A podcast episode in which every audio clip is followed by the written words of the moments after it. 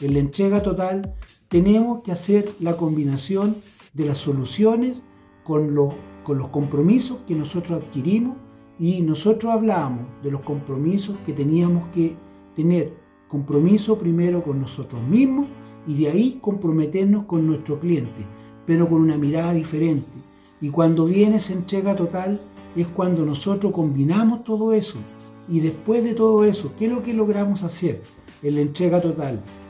Empezamos, primero que nada, empezar a ampliar nuestra mirada, empezar a ver de forma diferente el negocio, empezar a ver nuestro cliente, cómo, qué es lo que tiene ahora, cómo lo podría solucionar y también cómo lo ayudamos, cómo lo ayudamos a poder resolver temas. Y son temas muy sencillos, que pueden ser temas muy económicos, pero tú dándole ya un soporte real, realizando bien lo que tú estás encomendado a hacer, si tú Voy a poner un ejemplo. Estás vendiendo algún producto, estás vendiendo o, tienes algún negocio, estos negocios que son mini market, y tú le das una solución real a ese cliente, ya pusiste eh, más surtido tu negocio.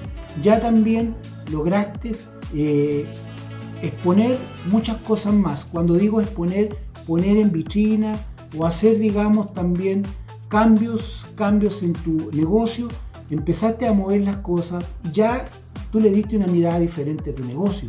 Entonces tú cambiaste tu forma de pensar. Por eso que tú moviste tu negocio y viste que podías podía darle como un aire renovado a tu negocio. Eso es lo importante de cuando uno empieza a hacer los cambios. Y ya cuando ya uno empieza a entregar ese servicio total, uno tiene que ser capaz de cubrir todos los aspectos. Los aspectos en, los sentidos de, primero, ser una persona que sea empática, segundo, dar la solución, tercero, tener los productos y servicios que sean necesarios y a la vez poder lograr que nuestro cliente cada vez se vaya más conforme.